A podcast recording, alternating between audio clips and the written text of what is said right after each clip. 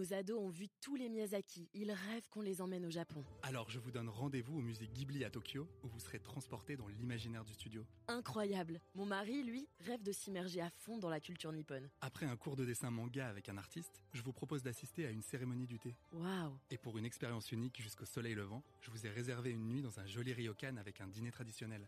Je nous y vois déjà. Avec Marco Vasco, ne rêvez plus, vivez votre voyage l'esprit libre. Au rendez-vous sur marcovasco.fr pour imaginer votre prochain voyage sur mesure. Olivier Mousson, bonjour, installez-vous. Bonjour. Petite colle, pour commencer, le premier véhicule automobile. Donc, euh, quelle date? Est-ce que selon vous c'est euh, 1699, euh, 1771 ou 1820 Je pense que c'est un peu avant 1801, ça doit être 1771, oui. C'est une bonne réponse. C'est une bonne réponse, c'était l'ingénieur militaire Joseph Cugnot euh, donc, qui a créé le premier modèle à vapeur. Exactement. Bravo. Elle n'était pas encore électrique. Ah non, voilà.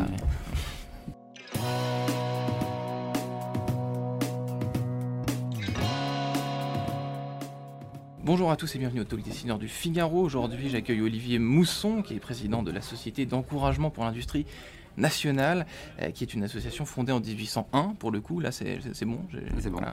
Euh, par un groupe de savants, des hauts fonctionnaires et des esprits éclairés, en gros, pour, pour résumer.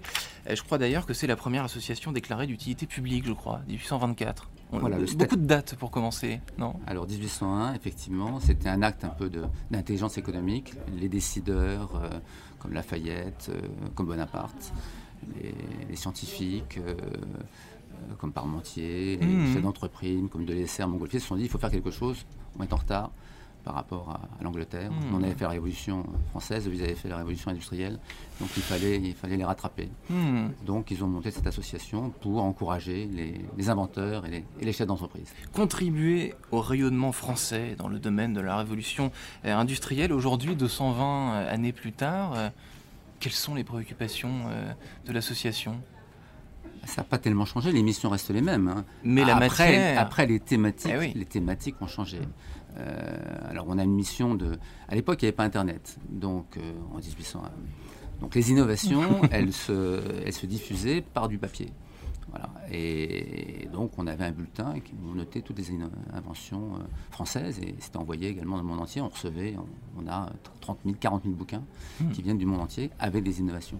Là, on a Internet, donc on ne fonctionne plus sur les réseaux sociaux que sur le, que sur le papier. Ouais. On fait une centaine de conférences par an, euh, gratuites, sur l'innovation. Et, et les sujets, effectivement, les thématiques ont changé. On note une thématique assez forte sur le développement durable, euh, sans qu'on l'ait vraiment voulu. La responsabilité Sociale, environnementale, oui, c'est vrai que ça peut dépasser le, le réchauffement climatique, ça peut être également le- l'inclusion des femmes euh, dans les entreprises, euh, La parité, ouais, La tous, Les, tous les sujets qui animent la tous les société. sujets société. oui. Et donc, en revanche, il y a des choses qui ont changé. Ce sont euh, évidemment Napoléon Bonaparte Oui. n'est plus de ce monde. Tous, les, tous, tous les savants qui ont, qui ont fondé cette association ne le sont plus également. Aujourd'hui, quel panel de personnes compose Alors ça reste le même panel, c'est aussi bien des hauts Ah oui, fonctionnaires, aussi bien des scientifiques, des chefs d'entreprise. Ouais.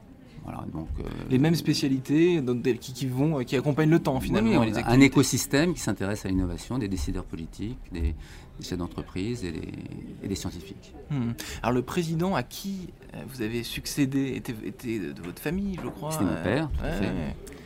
Donc c'était une, tr- une transmission. euh, c'est pas de père en, voilà, Oui, pas de père en fils, euh, mon fils ne me succédera sans doute pas, donc euh, voilà, c'est- un peu le hasard des circonstances. Hmm. La même passion pour l'industrie. Hmm. Parce que vous avez une carrière, vous avez bossé en politique un peu aussi dans les cabinets J'ai fait ministériels. du cabinet euh, ministériel, ouais. justement pour aider les entreprises.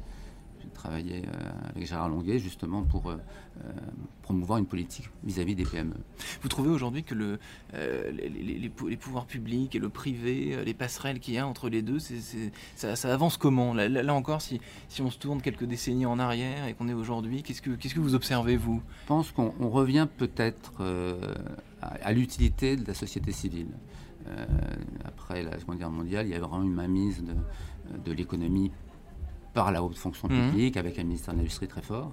Bon, Aujourd'hui, on voit que le, euh, le gouvernement se désengage un petit peu, non pas des sujets industriels, mais en tout cas, il y a moins de fonctionnaires qui s'occupent euh, d'industrie. Hmm. Et de ce point de vue-là, euh, la société civile retrouve un peu son rôle de, de corps intermédiaire entre, entre les politiques et entre les acteurs comme les entreprises et les scientifiques. Et ça, c'est quelque chose qui avait à un moment donné moins de place, vous trouvez Ah, il y avait moins de place, oui. Parce Ouais. que, euh, on peut dire qu'en 1801, on jouait le rôle de BPI, euh, d'INPI. Ah, vous êtes la euh, BPI de 1801. Exactement, Ouais, puisqu'on finançait Donc aujourd'hui, on a. Oui, d'accord. Alors maintenant, la BPI, heureusement, existe. hein, Hmm. mais à l'époque, il y avait. Il y avait bah, il n'y avait pas, votre y avait- association il y avait pas tout et- ça. Ça, Ah, ça fonctionnait par l'INPI. Il y avait l'Académie des sciences. Il y avait deux endroits où on pouvait déposer les brevets, à l'Académie des sciences et à la Société d'encouragement. hmm, Ce qui nous vaut de belles histoires hmm. euh, au XIXe siècle. C'est amusant d'ailleurs, ça me fait penser à la télévision. Depuis quelques semaines, il y a une émission qui est diffusée sur M6 le mardi soir qui s'appelle Qui veut être mon associé?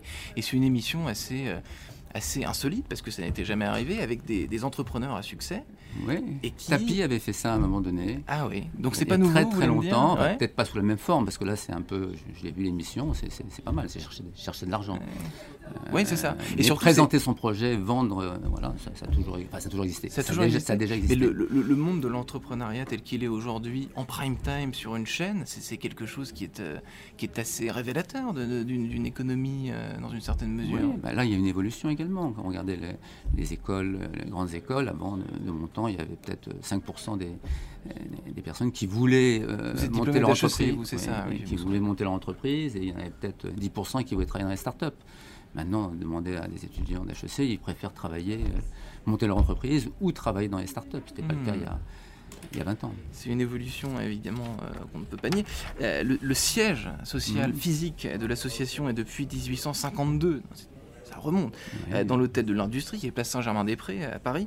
Euh, c'est un quartier qui est davantage connu pour, le, pour son histoire romanesque, Boris Vian, le café de Flore, etc., que pour le business. Aujourd'hui, quand on parle de business, on pense à la défense, euh, on pense à, à- à d'autres, à d'autres terrains que Saint-Germain-des-Prés. Donc, qu'est-ce que ça vous, qu'est-ce que Bah, ça D'abord, vous vous, inspire? vous- vous- vous n'avez pas tort. hein. C'est vrai que Bah oui. on me dit, mais allez vous installer à la Défense. Mais en, en 1801, il y avait des entreprises industrielles à, à Paris. Euh, ça posait même des La problèmes. défense n'existait pas en et, et la, dé- 1800. et la défense, euh, et la défense n'existait pas. Et puis on, vient, comment dire, de, de- des Lumières. Euh, et ce principe de société, c'était des sociétés savantes, euh, ben, il se trouvait, il se trouvait dans, les, dans les villes, au, au cœur des villes. Il y a la Société de géographie qui est juste à côté, euh, l'Académie des sciences qui est à deux pas, euh, qui se préoccupait de l'aspect scientifique. euh, alors bon. Mais euh, il y avait des problèmes industriels de, de sécurité à l'époque qui étaient non nuls. Et qui était donc à Saint-Germain-des-Prés, un quartier de, de Exactement. business. Comme, euh, Bah, de business, oui, d'industrie, Ouais, oui, ouais. oui, bien sûr. voilà, il y a Louis Vuitton qui est ouvert juste à côté, c'est- différent. Alors le fait, est, le fait est qu'on s'intéresse aussi, c'est une industrie. euh, le tourisme est une industrie. Euh, le luxe est une magnifique industrie. Et on s'intéresse par exemple aux entreprises du patrimoine vivant, à la belle d'État. 2000 Ouais. entreprises, voilà, et on les encourage. On Mm. les réunit, place Saint-Germain-des-Prés. Et alors là, ça va. Ah L'industrie du livre, euh, ouais. on la fait aussi beaucoup, effectivement. Les temps changent, mais le déménagement de, de la société euh, n'est pas prévu pour la défense, hein, en tout cas. Et puis, non, et puis en, en plus, on a, on a un développement international et, et puis on a, on, a, on a un rôle également de lien avec les politiques. Hmm. Euh, eh bien, ils préfèrent venir à Saint-Germain-des-Prés.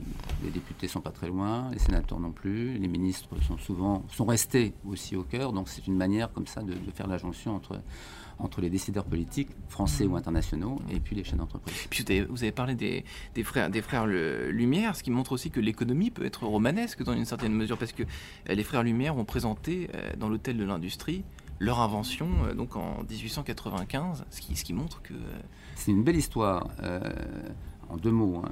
Louis Lumière vient présenter une- son- ses travaux sur la photographie en couleur, Mhm. et puis à la fin de, à la fin de la conférence, il dit Je vous ai bassiné avec l'usine de mon père, je vais vous la montrer. Et il fait Magnéto Serge, et puis pour la première fois, il y a un film qui est montré. euh, comme ça, la sortie des usines Lumière, euh, qui avait été tournée trois jours avant. Et dans la salle, euh, il y avait Léon Gaumont, qui avait le même âge qu'une trentaine d'années, et qui, dans, la- dans le mois qui a suivi, a monté sa boîte euh, de production de cinéma, parce que Lumière n'a jamais cru vraiment au cinéma. Et la première, son, son assistante, est considérée comme euh, Hmm. Alice Guy Blaché, la première réalisatrice et productrice française au monde. Hmm. Comme quoi, il y a besoin de lieu physique, Ouais, de rencontres entre des scientifiques et puis des, des, des- des start-up Ouais, ouais, potentielles. La société d'encouragement pour l'industrie nationale entre poésie et business, donc on peut, on peut dire. Non, mais l'art, euh, la photo, on a contribué à la photographie. Une autre histoire, euh, le, premier, le premier enregistrement sonore. hein. quelqu'un qui a enregistré toute sa vie des, des, des sons. Il était sténo à l'Académie des sciences. et il y a quelques années, on est venu me voir en disant on, peut maintenant déchiffrer, etc. Donc on, on, a, on a à l'hôtel de l'industrie les premiers enregistrements, c'est Scott de Martinville mhm. qui chante Au clair de la lune. Le son n'est pas très bon, mais c'était dix ans avant, avant Edison et la création de. Voilà. Et précurseur. Merci Olivier Mousson. Je vous en prie, merci à vous.